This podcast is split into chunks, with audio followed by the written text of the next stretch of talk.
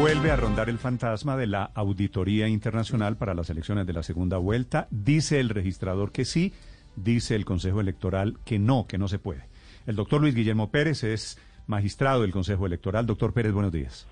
Muy buenos días, Néstor. Muy buenos días para toda la audiencia. Sí, Néstor, recuerden ustedes que eh, justamente el jueves de la semana anterior, el presidente de la República, Iván Duque, terminó Nacional Electoral a realizar esa auditoría internacional. Lo mismo reiteró el gobierno en la Comisión Nacional de Garantías Electorales.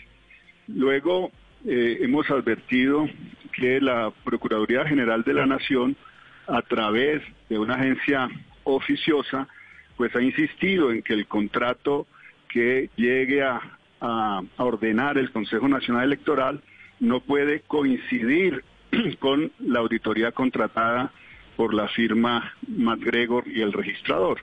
Y esto es bueno precisarlo porque ciertamente esto ha generado un temor dentro de la organización electoral al propio registrador, a, los propios funcionarios del Consejo Nacional Electoral, de que si se llega a ordenar contratar una auditoría a cargo del CNE, podría haber un detrimento patrimonial y una doble contratación. Entonces, doctor Pérez, ¿de dónde saca el registrador ayer otra vez la historia de que sí va a haber auditoría internacional para la segunda vuelta? Si él es consciente de que tiene que ser una contratación distinta a la auditoría que ya tienen contratada con la empresa MacGregor.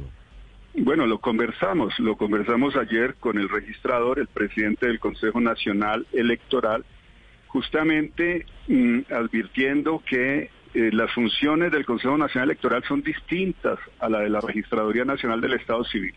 La Registraduría organiza logísticamente las elecciones, pero el máximo organismo de inspección, control y vigilancia es el Consejo Nacional Electoral. Por lo tanto, nos corresponde a nosotros desarrollar las auditorías y no a la propia registraduría auditándose a sí misma. Así que, bueno, yo insistí en ese punto, pero lo que, lo que quedó en evidencia es el temor que se tiene a una posible sanción disciplinaria por parte de la Procuradora en, en relación con los requerimientos que ha presentado esta agencia oficiosa de la Procuraduría el 19 de mayo y luego reiterado el 24 de mayo en otro oficio al Consejo Nacional Electoral y a la Registraduría.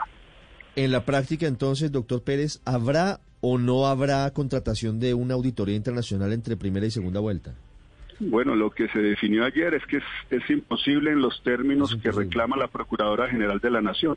Por lo tanto, yo le estoy preguntando a la Procuradora y también al Contralor General de la República efectivamente cuál es el compromiso que tienen frente a esta auditoría.